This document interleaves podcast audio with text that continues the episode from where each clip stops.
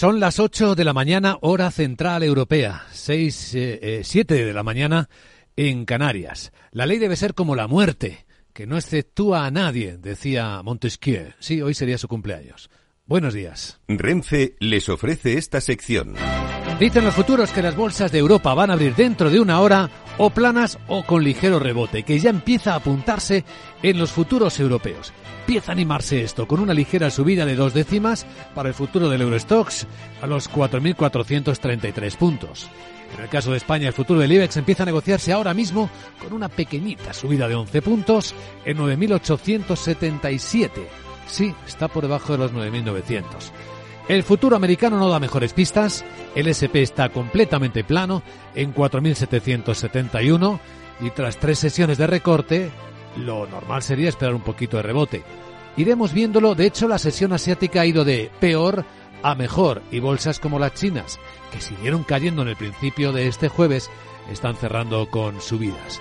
La escena viene algo más complicada por lo que está ocurriendo con Irán, actor principal en la crisis de Oriente, el país que está armando a los hutíes y que está haciendo complicada la circulación, la navegación por el Mar Rojo, el país que también arma y anima a la guerrilla de Hezbollah para que ataque a Israel, ese mismo país que sufrió un atentado hace unas semanas en su capital que mató a más de un centenar de personas, está atacando puntualmente lo que considera refugios de terroristas entre sus países vecinos.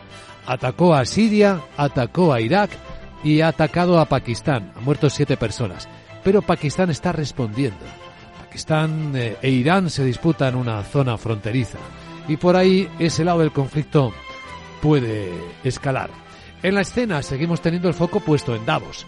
Hoy el protagonista va a ser Sam Altman, el fundador de OpenAI, el alma del chat GPT tan popular en todo el planeta ya, hablará de los riesgos del gran tema que por cierto está siendo en Davos la inteligencia artificial. Vamos a analizarlo enseguida en Capital Radio con un observador, con un analista de finanzas internacionales, es profesor además de esta materia en la Universidad de Comillas y CADE. Y tras él entraremos en la gran tertulia de la economía con Ramón Tamames, Francisco Navarro y Jesús Varela hasta que abran las bolsas aquí en Capital, la bolsa y la vida. Renfe les ha ofrecido esta sección. Mario, que eso de que no te da tiempo a pillar el tren. No te preocupes, que lo he mirado y hay un tren cada hora. Así que nada, salsero, duchita fría, cafetito para la resaca y ya te estás viniendo que está tu ahijao y toda su clase esperándote. Niños, saluda al Tito. ¡Tito! En Renfe tenemos la mayor frecuencia de trenes de este país. Nadie te da más. No todos los trenes son como Renfe. Renfe, tu tren. El broker CMC Markets patrocina las noticias del día. Misiles de Irán sobre puntos de Pakistán, misiles de Pakistán sobre puntos de Irán, pero también en el Mar Rojo. Laura Blanco, buenos días. Estados Unidos ha vuelto a lanzar una nueva serie de ataques contra zonas controladas por los hutíes yemeníes. Y lo ha hecho poco después de que el país haya declarado al grupo Chi como terrorista. Asimismo, el mando central de Estados Unidos asegura que las acciones de los hutíes, respaldados por Irán, ponen en peligro la navegación internacional al interrumpir las rutas comerciales en el sur del Mar Rojo. El portavoz del Departamento de Estado, Matthew Miller, no descarta incrementar las acciones. Estados Unidos dice es el principal donante mundial de ayuda humanitaria a Yemen. Reconocemos la grave situación humanitaria que se vive, eh, razón por la que estamos tomando estas medidas para minimizar el daño a la población civil. Al mismo tiempo dejamos claro a los hutíes que sus ataques contra buques mercantes deben cesar y vamos a seguir preparados para responder si es necesario. Y es que la Casa Blanca ha confirmado que este miércoles un barco estadounidense había sufrido un ataque con misiles navales en el Golfo de Adén que no causó ningún herido. La Casa Blanca, su inquilino, el presidente Biden, que ha llamado a los dirigentes bipartidistas para pedirles que por favor aprueben el paquete de ayuda militar a Ucrania que los republicanos llevan semanas bloqueando. Son más de 100.000 millones de dólares, 660.000 para Ucrania, unos 15.000 para Israel. El caso de Ucrania es especialmente urgente para la presidencia, ya que se ha quedado sin dinero para seguir financiando la guerra. Los republicanos quieren antes una reforma migratoria, así lo explica su líder en el Congreso, Mike Johnson. Le dije al presidente lo que llevo diciendo muchos meses y es que debemos tener unos cambios en las fronteras, eh, un cambio sustantivo de políticas. El líder de la mayoría en el Senado, el demócrata Chuck Schumer, señala que esa ayuda es clave para la seguridad nacional. Habla de un gran acuerdo en torno a la mesa en la que debemos ocuparnos de Ucrania, pero también de las fronteras. Hay una gran atención a Ucrania, un entendimiento de que si no acudimos en ayuda a Ucrania, las consecuencias para Estados Unidos y para el resto del mundo pueden ser devastadoras. Pero demócratas y republicanos también siguen discutiendo sobre los presupuestos para el año fiscal 2024. La última prórroga para evitar el cierre de la Administración Federal Americana acaba mañana viernes. Y los europeos siguen endeudándose. La Comisión acaba de lanzar nueva emisión de deuda. Francia pide más subastas. Lo pide Emmanuel Macron, presidente galo, como forma de financiación de objetivos específicos y poder acelerar, dice, la inversión en sectores clave para reforzar la soberanía europea que considera prioridad. En Davos ha insistido en que estos dos últimos años de la Unión Europea y sus países miembros van a tener que decidir si quieren ser soberanos o no. Por su parte, la Comisión Europea recaudaba en las últimas horas 2.200 millones de euros en letras a tres y seis meses, la primera emisión de 2024 para financiar los planes de recuperación. Y en España, el Ministerio de Trabajo ya ha puesto fecha en la agenda, 25 de enero, para negociar con los interlocutores sociales la reducción de la jornada laboral y los cambios en registro de jornada. Así lo ha dicho en el acto de firma de la subida del SMI para 2024 la vicepresidenta, segunda ministra de Trabajo, Yolanda Díaz, anuncia que quiere cambiar el modelo de hace 40 años. Vamos a reducir la jornada laboral que lleva congelada, congelada 40 años en nuestro país pero sin reducción salarial, porque esto es lo que va a hacer que sigamos subiendo los salarios en nuestro país. Esta es la impronta del nuevo debate que tengamos sobre la jornada laboral en España. 40 años congelada y hoy la vamos a cambiar. El objetivo es dejarla en 37 horas y media al final de la legislatura, pero con reducción a 38 horas y media este año. Yolanda Díaz asegura que va a mejorar la productividad al reconocer que la brecha con Europa es de seis puntos. Trabajo también quiere abordar el registro de control de jornada para mejorar su funcionamiento, algo que va a requerir un cambio legislativo. Díaz ha reclamado que se abra un debate sobre los elevadísimos salarios que perciben los dirigentes empresariales y los consejos de administración. Agenda. Ya se ha activado esa voz, claro. Hola Sara, puedes contarnos. Buenos días.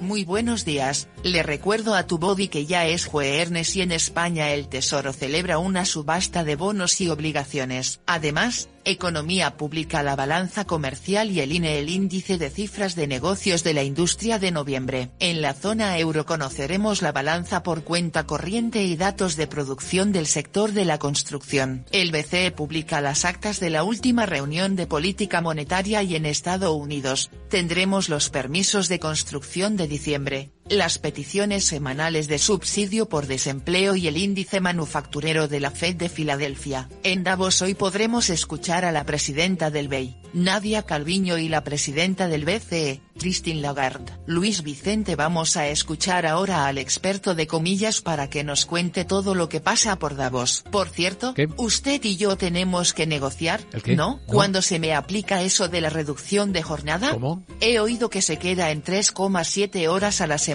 para las robotas. no, Jeje. no. Así que mañana me lo tomo libre, ¿no? No. Bueno, ahora lo negociamos. Chao. No hay nada que negociar. Si de hecho se supone que los humanos trabajaremos menos porque vosotros, vosotras trabajaréis más. El broker CMC Markets ha patrocinado las noticias del día. Y ahora un vistazo a la circulación en conexión con la DGT. Patricia Arriaga, muy buenos días. ¿Qué tal? Muy buenos días. Pues a esta hora pendientes de varios accidentes en Valencia, en la A3 a la altura de Cheste, hacia Valencia capital. Precaución porque además está soplando el viento con mucha intensidad en Valencia. También en Murcia, por alcance, hay cuatro kilómetros de retención en la A30 a su paso por Ulea hacia la capital murciana y en Madrid, en la entrada de la A6 en Majada Honda pero especialmente en la M40, más de 6 kilómetros de retención en Monte Carmelo en sentido A1. En la medida de lo posible, intenten evitar desplazarse por esta zona. También van a encontrar complicada la entrada a Madrid en la A2 en Canillejas, A42 en Villaverde, A6 en Aravaca y en Barcelona, lo más complicado, la entrada por la A2 en San Vicente de Lors. Además, retenciones en Málaga, en la A7 en Fuengirola hacia Marbella y ya en Jaén, en la entrada Jaén Capital por la 44 en el polígono industrial.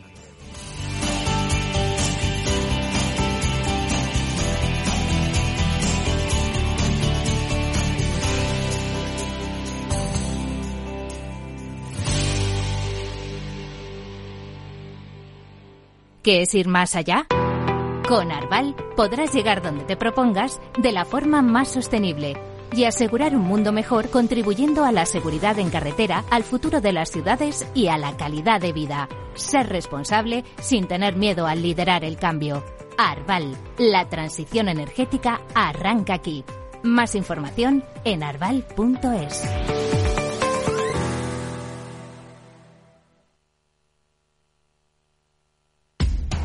Información, análisis, previsiones, recomendaciones, todo lo que necesitas saber para tomar tus decisiones de inversión en Mercado Abierto, de 4 a 7 de la tarde con Rocío Arbiza, Capital Radio.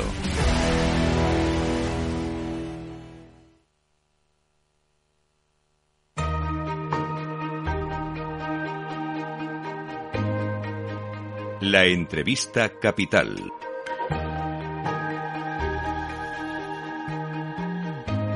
Luis Vicente Muñoz.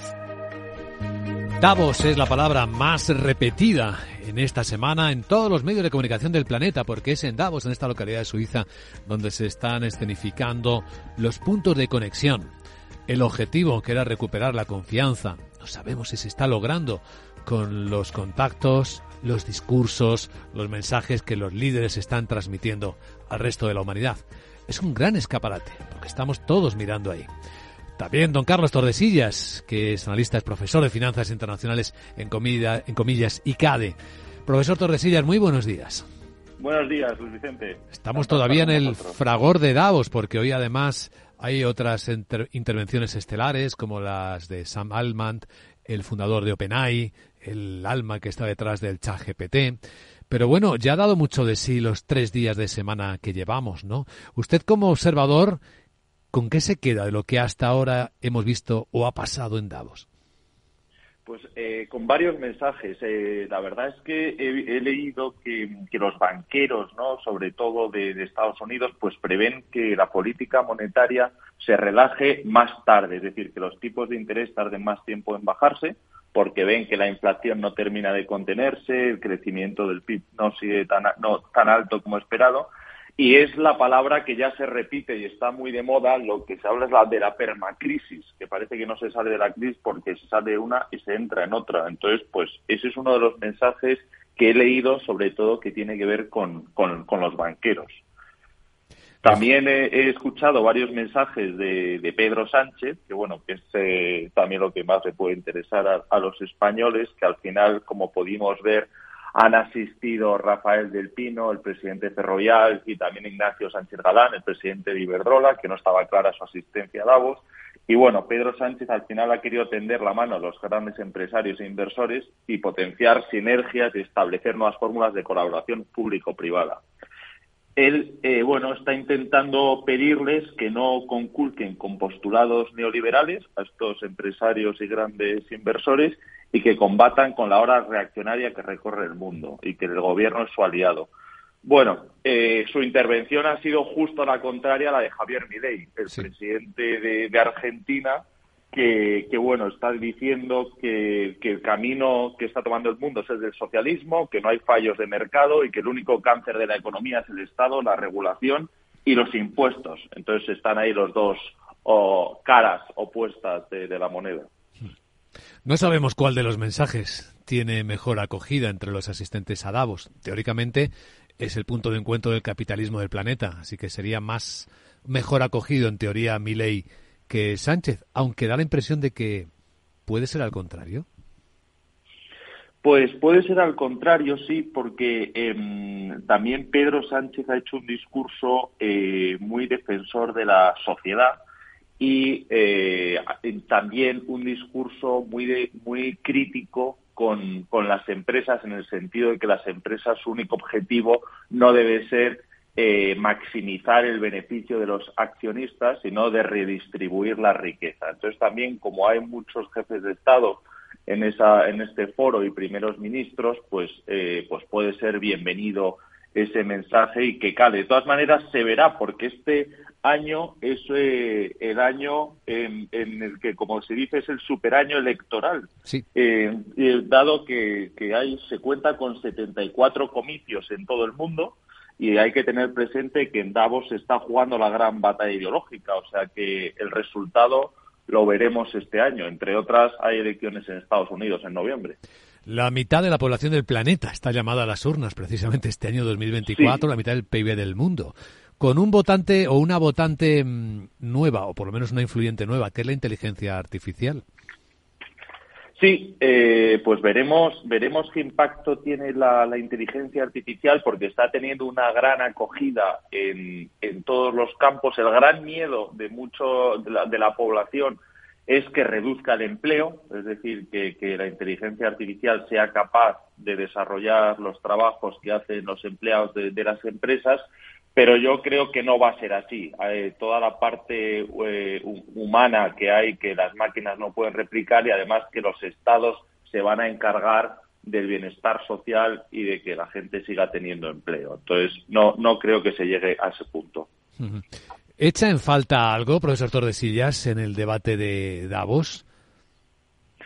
Pues la, verdad es que de, momento no, no, he hecho nada en falta. Es verdad que hay algo que sí, pero también lo entiendo que es la, pues a lo mejor la claridad de los grandes empresarios a la hora de, hablar tan críticos con el gobierno, que allí se han dicho a lo mejor más generalidades, pero bueno, por otro lado, también lo puedo entender. Rafael del Pino, pues no quisieron dejar eh, permitir el gobierno llevar a Ferrovial a cotizar a Países Bajos. Entonces, bueno, pues, pues eh, no pues, pues tampoco ha, podido pensar que era el foro para ser crítico contra el gobierno. Luego, pues Ignacio Sánchez Galán sigue muy molesto por la prórroga del impuestazo a las, a las eléctricas. Los banqueros, ha ido Ana Botín, representante de Santander, y Carlos Torres de VA pues también están eh, muy molestos con la prórroga del, nuevo impuesto a la banca. Entonces, bueno, pues quizás ha echado de menos eh, su, su, su, su, pensamiento, sus ideas, pero entiendo que también ellos sabrán la manera de cuándo es el momento de intervenir. Sí, porque en el encuentro privado tampoco parece que hubo mucha opción. 30 minutos eh, escasos en un cuarto, casi cuartucho pequeño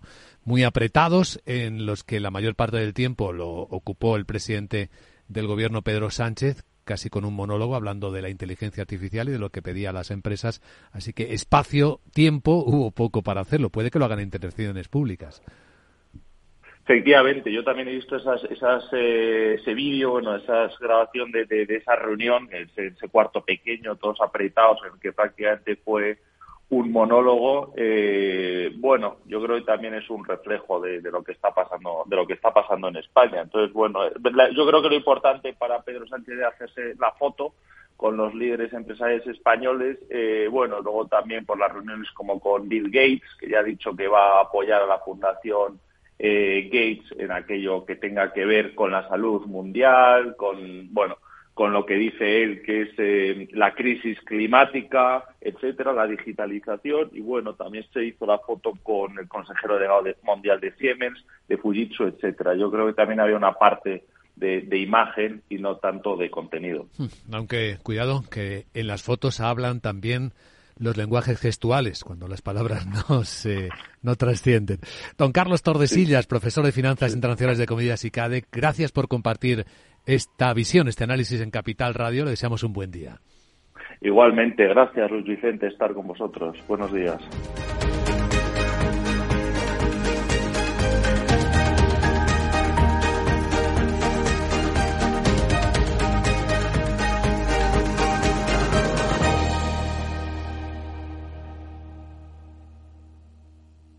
Ya estoy en el tren. A ver si tengo suerte y llego tarde, ya sabes. 30 minutillos y me ahorro el billete. No creo que en media hora me pierda mucho allá en el pueblo. Como mucho al Paco contando por enésima vez cómo conoció a la Juani. Con el compromiso Renfe de puntualidad, si tu tren AVE se retrasa más de 15 minutos, te devolvemos el 50% y el 100% si se retrasa más de 30. Normal que alguno prefiera llegar tarde. Nadie te da más. No todos los trenes son como Renfe. Renfe, tu tren.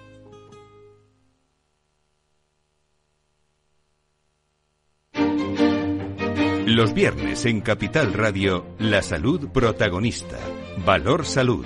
Industria, pacientes, profesionales y directivos del sector. Investigación y todas las áreas del mundo de la salud y sanidad con los expertos y destacadas empresas. Valor Salud. Cada viernes a las 10 de la mañana, la salud protagonista con contenidos claves y un estilo propio.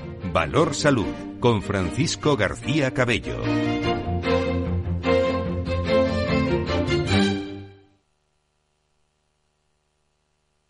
Capital Radio, 10 años acompañándote.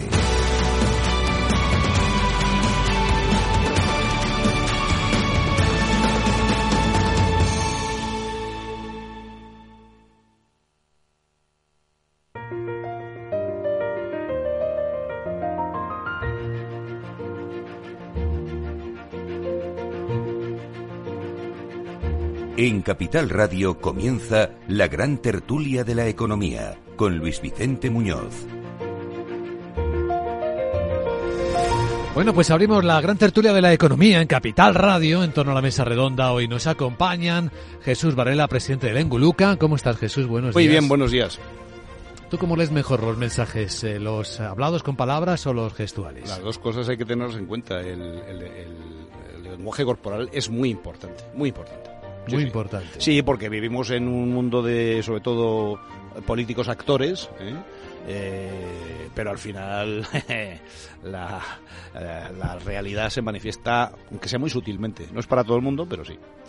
Francisco Navarro es profesor del Instituto de Empresa. ¿Cómo estás, querido Paco? Muy buenos días. Muy buenos días a todos, pues yo encantado de estar aquí, muchísimas gracias. ¿Vienes de Davos? Porque para que nos ven en streaming da la impresión de que estás eh, o a punto de saltar a Davos o casi, casi. No, no vengo de Por lo Davos. abrigado que vienes, ¿eh? Pero, pero, no sé, muy preocupado por lo que se dice en Davos.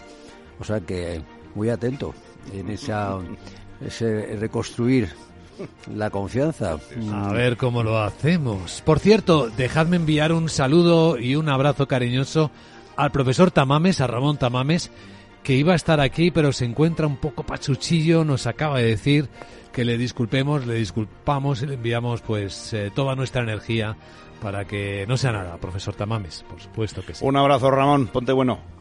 Eso es. Un abrazo muy fuerte, Ramón. Feliz año. Bueno, pues Davos, si queréis, podemos empezar conectando por ahí. Tenemos varios asuntos candentes esta mañana. Davos es uno de ellos. Es una historia, es la historia de la semana. Las, lo que estamos viendo, escuchando. Las dos cosas, ¿eh? Escuchando y viendo, ¿eh? Por eso preguntaba a Jesús lo del lenguaje gestual. Porque viendo el vídeo y las fotos del encuentro del presidente del gobierno, Pedro Sánchez, con un selecto grupo de dirigentes de empresas eh, eh, multinacionales españolas, pues es que las expresiones hablan, ¿eh?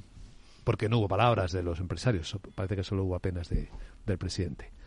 Las públicas del presidente, por si queréis recordarlas, pues fueron muy llamativas. Vamos a escuchar eh, lo que dijo eh, Pedro Sánchez en el público, ante el público, sobre las empresas.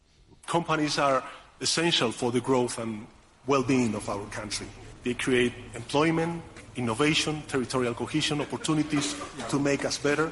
But the creation does not occur in a vacuum. You, your companies, are a product of democracy, a product of a rules-based international order, and of welfare state that sustain the middle and working classes, that guarantee peace and ensure adequate levels of human capital and prosperity. Lo dejo en versión original para que practiquéis vuestro inglés. Ujú. Él dice que las empresas son esenciales para el crecimiento y el bienestar de nuestro del país, que crean empleo, innovación, cohesión territorial, oportunidades para hacernos mejores, pero es una creación que no se produce en el vacío. Y aquí viene la interpretación singular. Dice, vosotros, vuestras empresas, sois un producto de la democracia, un producto de un orden internacional basado en reglas y de un estado del bienestar que sostiene a la clase media y trabajadora, que garantiza la paz y que asegura niveles adecuados de capital humano y de prosperidad. Es la típica tergiversación woke de la economía liberal. Para lo que les puede interesar, que suele ser muy poco, mm, lanzas eh, unas, unas cosas totalmente incuestionables, pero a continuación empiezas a meter la basura pseudocomunista esta que nos va invadiendo por todas partes y que el resultado además es demoledor. ¿Ve demoledor. usted ahí manipulación entonces? Absolutamente. Yo es que soy un ferviente eh, defensor de que los jóvenes lean a Orwell. Es muy importante para que tengan un mínimo de, como se decían en los cursos ahora, background, eh, background eh, que, que les permita entender qué, qué demonios es lo que está pasando. Hay mucho que leer de George Orwell, por, Sí. por cierto, ¿eh? Sí, Hay sí. mucha literatura Sí, y sí, hasta en los libros más entretenidos, en sus novelas, se aprende. Profesor. También os invito a que leáis a, a Aldous Huxley, ¿no? Sí, Eh, También. Compañero Martín. Ujú. Eh, hombre, mm, lo que necesitan las empresas, en primer lugar y antes de nada, es seguridad jurídica. Claro. Y España eh, puede dar una imagen de cualquier cosa menos de, jura- de juridía- eh, seguridad jurídica. Porque lo que estamos viendo cada minuto, cada día, cada segundo es de verdad para salir corriendo. Claro, no me Además, extraña. además, no solo viendo, viendo de hecho. O sea, no, no estamos hablando de las declaraciones, No, las palabras se las lleva el viento. Los hechos es lo que al final. Teniendo en cuenta que, por ejemplo, aquí se está negociando en el bar de enfrente, mm, digamos, el futuro No, no, del Estado. eh, En el bar, Eh, perdona, perdona, de enfrente, pero de Bélgica. O sea, fuera No, de España. No, no, y, no, no, pero últimamente en las últimas semanas también estaban en, También, en- sí. en el bar de enfrente. Es decir, eso ya me parece, mm, digamos, surrealista. Eh, que luego una señora eh, vicepresidenta del gobierno vaya diciendo que hay que limitar Los sueldos el- el sueldo de los empresarios. Es decir, Hombre, mire, por favor, o sea, usted no es demagoga porque no se entienda. Y luego ya ha descubierto la piedra filosofal, que es que vamos a disminuir la jornada laboral, vamos a aumentar el salario de los muchachos para que los muchachos estén más contentos. Es decir, no sé qué, mm, trabajar un par de horas a la, a la semana para daros aire y luego, por supuesto, vamos a subir haciendo. Es exactamente eso lo que ha dicho la segunda del gobierno de Pedro Sánchez, porque Yes, Pedro Sánchez sir. hablaba así en Davos y ella en Madrid hablaba primero de hablaba de limitar el salario a los mismos directivos a los que Ah, estaba hablando Pedro Sánchez. Exactamente. ¿Fue exactamente eso? Tendremos que tener un debate en nuestro país sobre los salarios, elevadísimos salarios de muchos miembros de la dirigencia empresarial de nuestro país. Efectivamente, cuando hablamos de una redistribución más justa, también tendremos que tener, por supuesto, las razones de productividad, pero, por supuesto, en cuenta eh, lo que está pasando en nuestro país. Sí, o sea, realmente el impuesto sobre las rentas personas físicas no existe, es un invento y los efectos redistributivos de los impuestos se los acaba de saltar a la torera porque ella tiene un criterio mucho más válido que con lo que se lleva aplicando pues, desde la democracia al principio con la reforma de Enrique Fuentes Quintana. O sea, esto, insisto, esto es puro, puro chavismo, esto es puro eh, internacionalismo comunista que yo conozco muy bien porque he vivido en un paraíso comunista y, y a mí no me lo van a contar. Lo que pasa es que, bueno, mientras no haya reacciones, mientras todo el mundo mire para otro lado, pues anchas castillas y esto, el papel lo aguanta todo. Este es el comunismo surrealista. Surrealista, surrealista. Mm, absolutamente. Es decir, aquí mm, conseguir competitividad a base de subir salarios y bajar la, la jornada laboral, pues mm, eso es, es un antidios, o sea, eso es una cosa que no tiene el más mínimo. Es imposible ser competitivo de esa manera. Por lo tanto, si no eres competitivo, no sé cómo vas a tener productividad. Entonces, se está, mm, está prometiendo un paraíso que no existe, es una demagogia pura. Eh, no sé, yo creo que debe de incluir, pues, pagarle las cañas a los muchachos también mm, eh, durante el día, oye, o al té con pastas. Es decir, a mí me parece que esto es no tiene ni pie de cabeza. Pues hay personas que lo creen, que Claro, creen claro. que, es- que el Sí. camino hacia ese paraíso pasa por ahí. Pero naturalmente creo que, hombre, también hay partidarios de la economía del decrecimiento, eh, lo cual pues, sí, es sí, otra otro mito que se va, oiga, pues eso esto va ligado a la economía, trabajemos menos y tal para estar más con los muchachos, mm, con los hijos, con los niños y tal. Con los Bueno, hijos sí. que no tenemos. Claro. Claro. Entonces, claro, tú dices, bueno, todo esto maravilloso, todo esto maravilloso. Lo que no sé es quién paga, qué vamos a vender. ¿Quién O sea, es paga? que- que- a eso sí, ya el turismo definitivamente es la primera industria nacional. Pues, Estamos creando pues un país de, de pues de tomarse cañas. Es que Y la que- segunda será el ocio, ¿no? Y lo, a partir de ahí. es Claro, que, no, es que luego eso- estamos aquí hablando de la energía de la energía y de la transformación energética y digital y estamos hablando de la inteligencia artificial sí bueno pero todo eso es valor económico añadido que usted no genera nada cero. Entonces pues mm, no sé a mí me parece. Luego además Pedro Sánchez es un actor porque usted le oye hablar en la televisión esa voz cándida, melosa, atractiva, por favor, veniros con... Es que eso es una cosa realmente fantástica. Me es un auténtico a- acá. actor.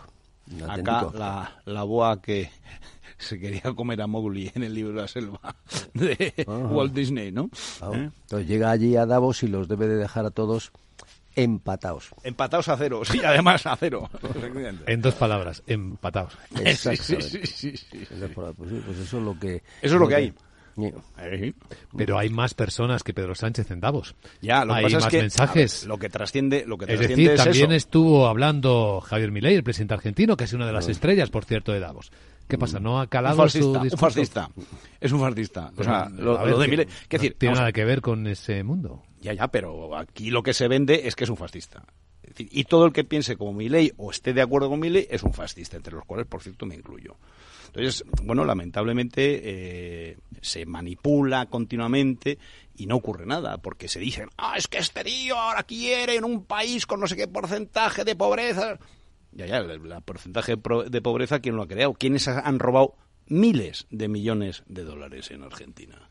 porque parece que ha sido mi ley. lo que viene a saber, primero, si, si, consigue recuperar parte del botín y luego poner en orden esa economía. Es paradójico que en el foro de Davos se haya presentado el mapa de riesgos del planeta, que haya aparecido por primera vez en la historia el riesgo de desinformación como el riesgo más grave al que nos enfrentamos y en la propia escenificación en Davos, a través de los líderes que protagonizan las comparecencias, sea precisamente la propia desinformación. claro. Eso es, eso es fantástico, porque claro, ante los problemas de las fake news en ellos que produce la inteligencia artificial, hay que controlarlo. No, la inteligencia artificial y la, y la humana. ¿eh? Entonces tenemos que controlar para que esa información mala no llegue al pueblo, hay que controlarla. Eso toda la vida se ha llamado censura. Sí, sí. Es algo pero mm, digamos, yo te voy inyectando todo. Mira lo malo que son, la información es muy malo y tal. Pues mire usted, ante una mala información existe una profundización de la información y ya tener más información. Claro, si usted lo que va a hacer ahora es controlar la información,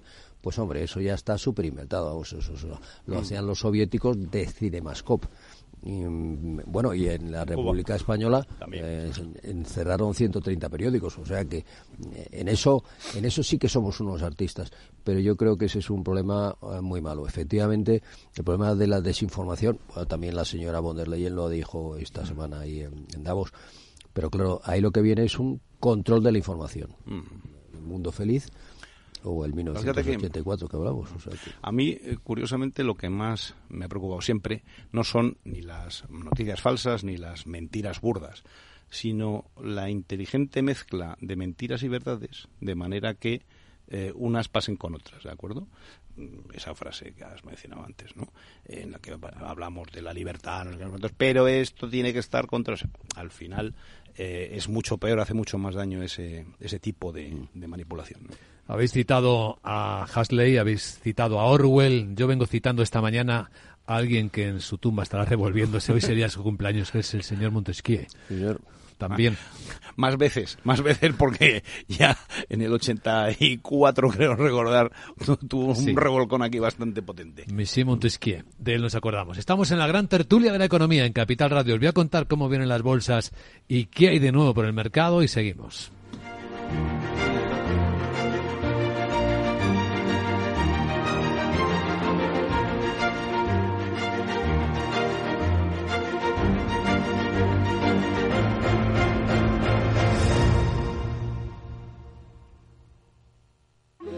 Fascinante, mágico, sorprendente, emocionante. ¿Te apetece descubrir Macao? Fusión de culturas, experiencias auténticas. Deporte, música, patrimonio y vida. Tradición y modernidad, gastronomía, noche y día. Ven y experimenta Macao.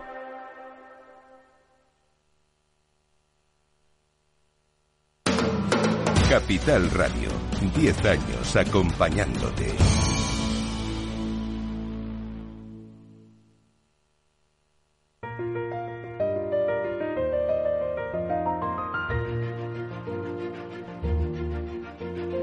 La gran tertulia de la economía, solo en Capital Radio.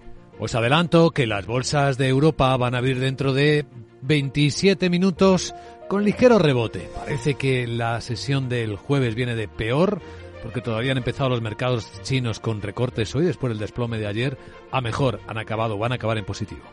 Dos décimas arriba, el futuro del Eurostox. El del IBEX viene más flojo, ¿eh? está en 9.868 puntos. Ojo con esta información que también veníamos contando esta mañana de que el Banco Central Europeo está pidiendo a los bancos información sobre su exposición a grifos. A ver cuánto riesgo tienen en esta compañía farmacéutica española, catalana, que es una de las terribles protagonistas del mercado después del informe de Gotham City Research en la que ponía en duda la veracidad de sus datos de endeudamiento, de sus datos de apalancamiento. Bueno, y el SP, el mercado americano viene muy plano, o sea que por aquí no se apunta rebote. Está en 4.770 puntos según las pantallas de XTB. Si inviertes en bolsa, esto te interesa. XDB, tu broker con más de 15 años en España, tiene la mejor tarifa del mercado para comprar y vender acciones y ETFs. No pagues comisiones hasta 100.000 euros al mes. Si inviertes en bolsa o quieres empezar, más sencillo imposible. Entras en xdb.es, abres una cuenta online y en menos de 5 minutos compra y vende acciones sin comisiones. Además, con atención al cliente las 24 horas al día. ¿A qué esperas? Miles de clientes ya confían en xtb.es.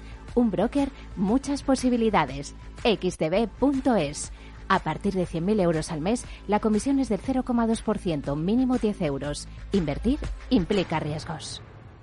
Sigamos en la gran tertulia de la economía, conectemos puntos y ah, en la clave geoeconómica o geoestratégica de esta mañana, lo último y lo preocupante puede estar en el papel de Irán que va escalando acciones en las últimas horas, casi en los últimos minutos.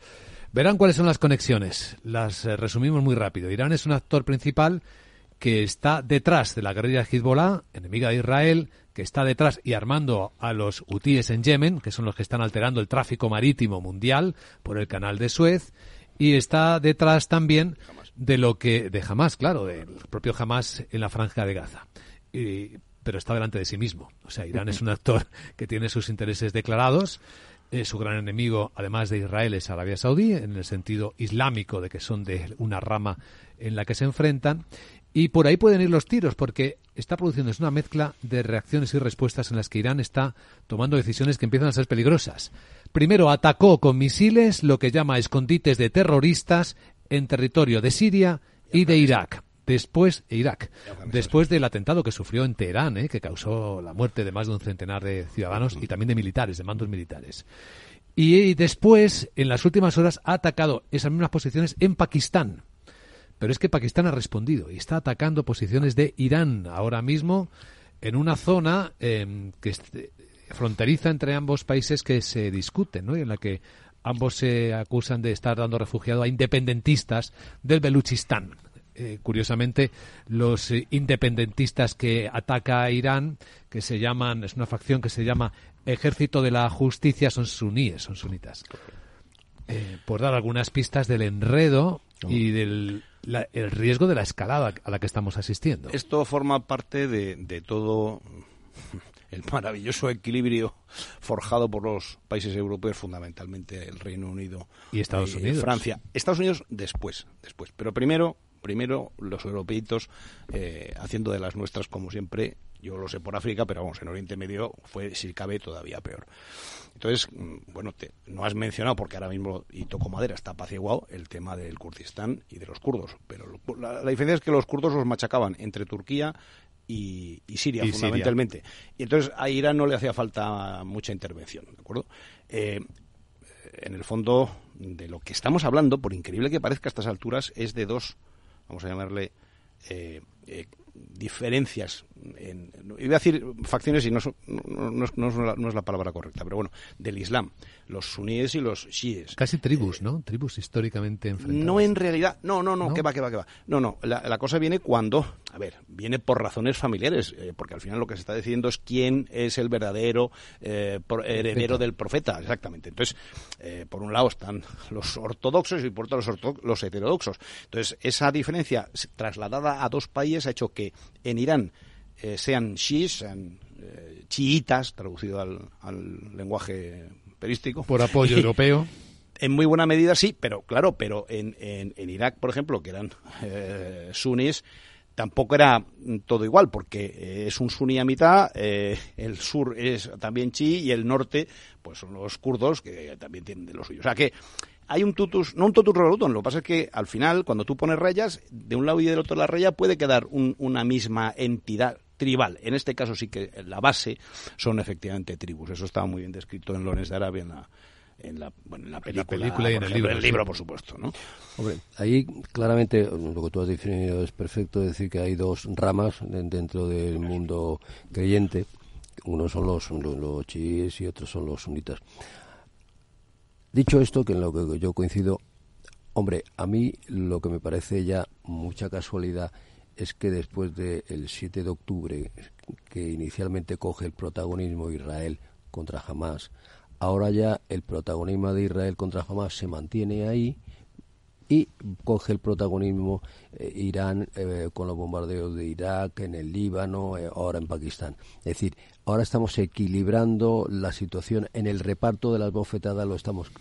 Y a mí eso sí que no me parece casual. Es decir, que ahora de pronto Irán vaya cogiendo un perfil. Es decir, Irán estaba metido allí de ócicos, por supuesto, pero es que ahora ya va cogiendo un perfil. Ahora estamos hablando de Irán.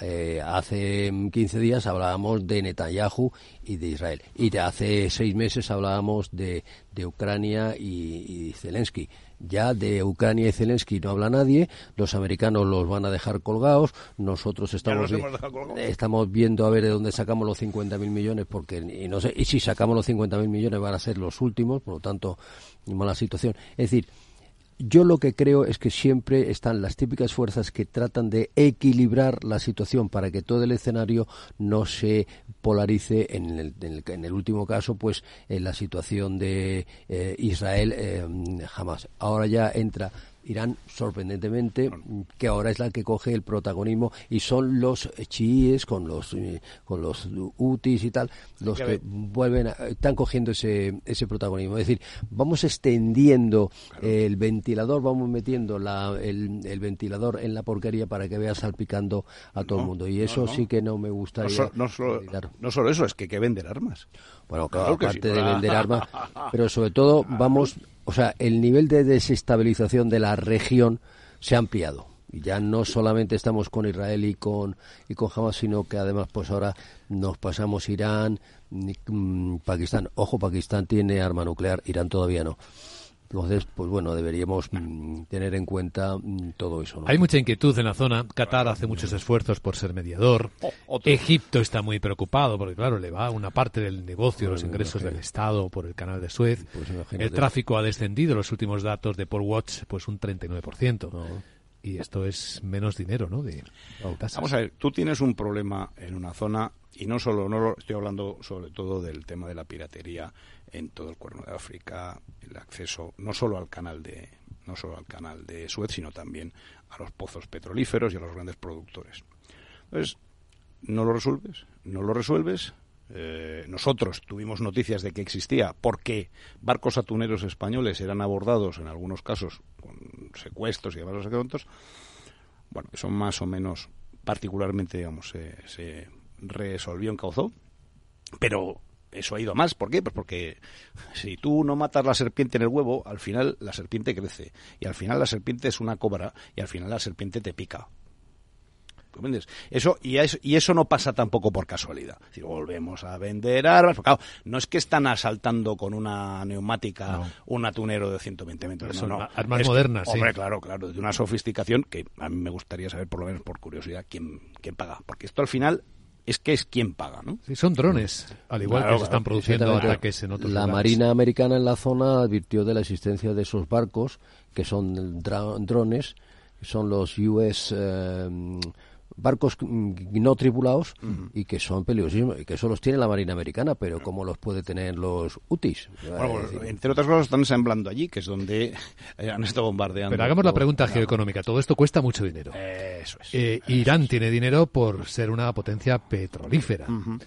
Eh, Yemen no tiene tanto, ¿no? Seguramente. No, no, solo es el dinero iraní en este caso. Ni los de Hamas tienen tanto, ni los de Líbano tienen tanto. O sea, todo eso se va alimentando de las diferentes fuentes. por un lado alimenta árabe, por otro lado alimenta... No, y, los europeos también alimentamos porque toda, una parte sustancial, por lo menos, de la ayuda supuestamente como dicen los cursos humanitarios, que es una palabra que me saca de quicio porque es justamente lo contrario. Pero bueno, eh, al final, eh, ¿a, quién, a, quién va y para qué? Pues ha ido a Hamas para hacer los túneles, toda la infraestructura de eh, terrorismo soterrado y, de Mira, hoy está entrando nueva ayuda humanitaria a la franja de Gaza para los civiles. En esta ocasión parece que más controlada. la que sea físicamente, que son, que son camiones de comida, etcétera, etcétera, bueno, si no la desvían, porque es que eso lo he visto también muchísimo en África, entran con no sé qué, no sé cuánto, en un momento dado, venderlo a buen precio.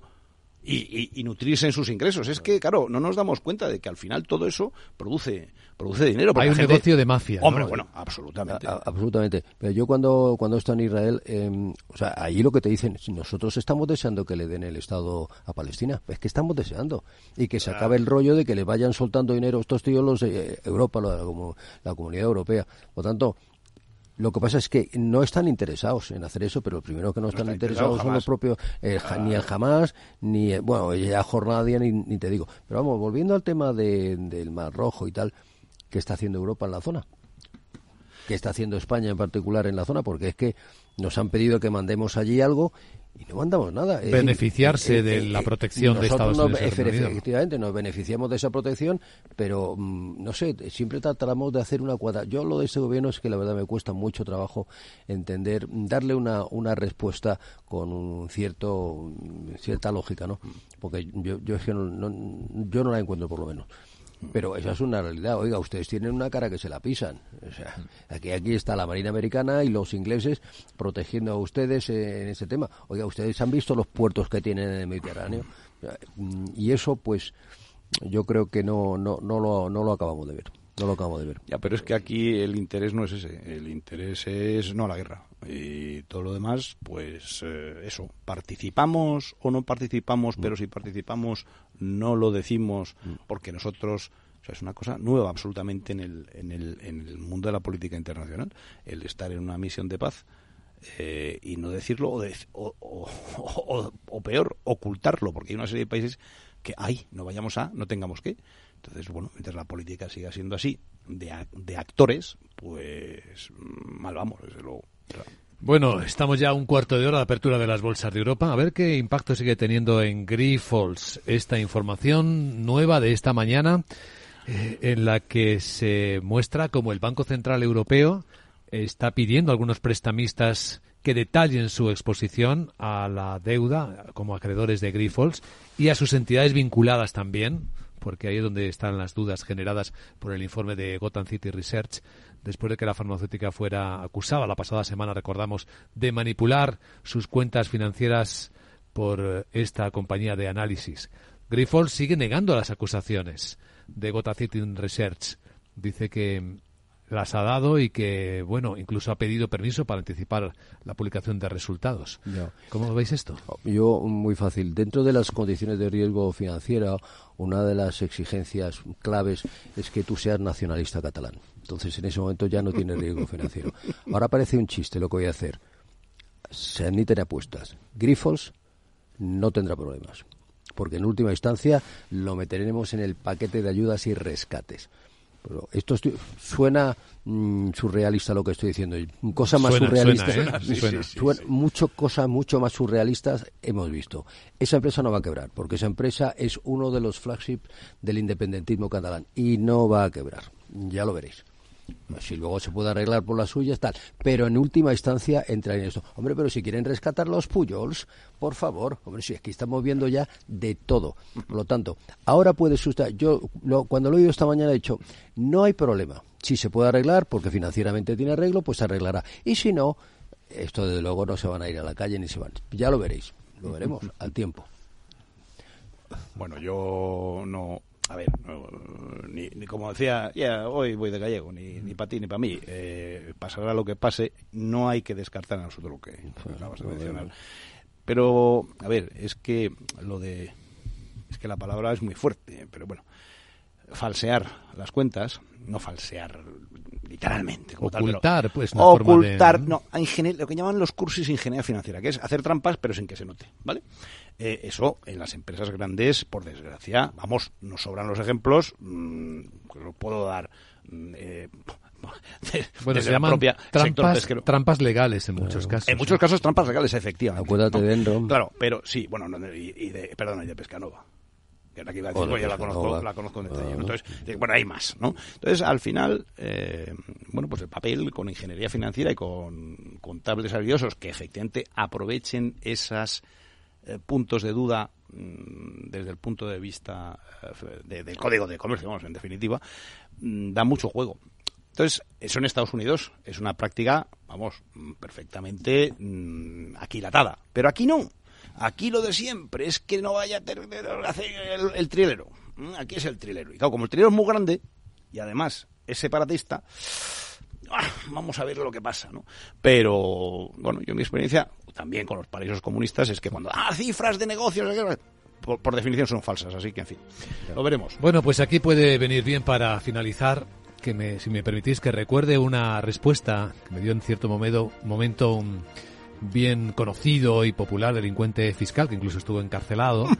Eh, puede parecer muy importante saber exactamente lo que dice la ley, pero lo más importante para hacer negocios es saber lo que no dice. Exacto. Sí, sí. En la gran tertulia de la economía, con el abrazo a profesor Tamames, hoy nos han acompañado Paco Navarro, Jesús Varela, gracias. Gracias, feliz jueves. Feliz jueves. Muchas gracias. Un abrazo, Ramón.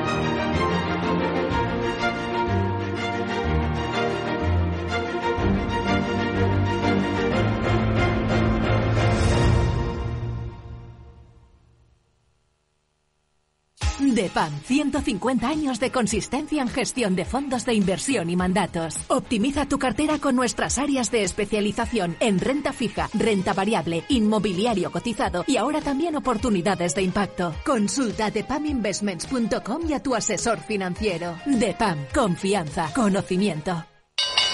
¿Nuevo invirtiendo en bolsa o ya eres todo un experto? Lo mejor en cualquier caso es hacerlo con XTB, tu broker. Compra acciones y ETFs de cualquier mercado y sin comisiones hasta 100.000 euros al mes. Accede además a la mejor formación en español. Entra en xtb.com, la inversión pensada para todos. A partir de 100.000 euros al mes, comisión del 0,2%, mínimo 10 euros. Invertir implica riesgos.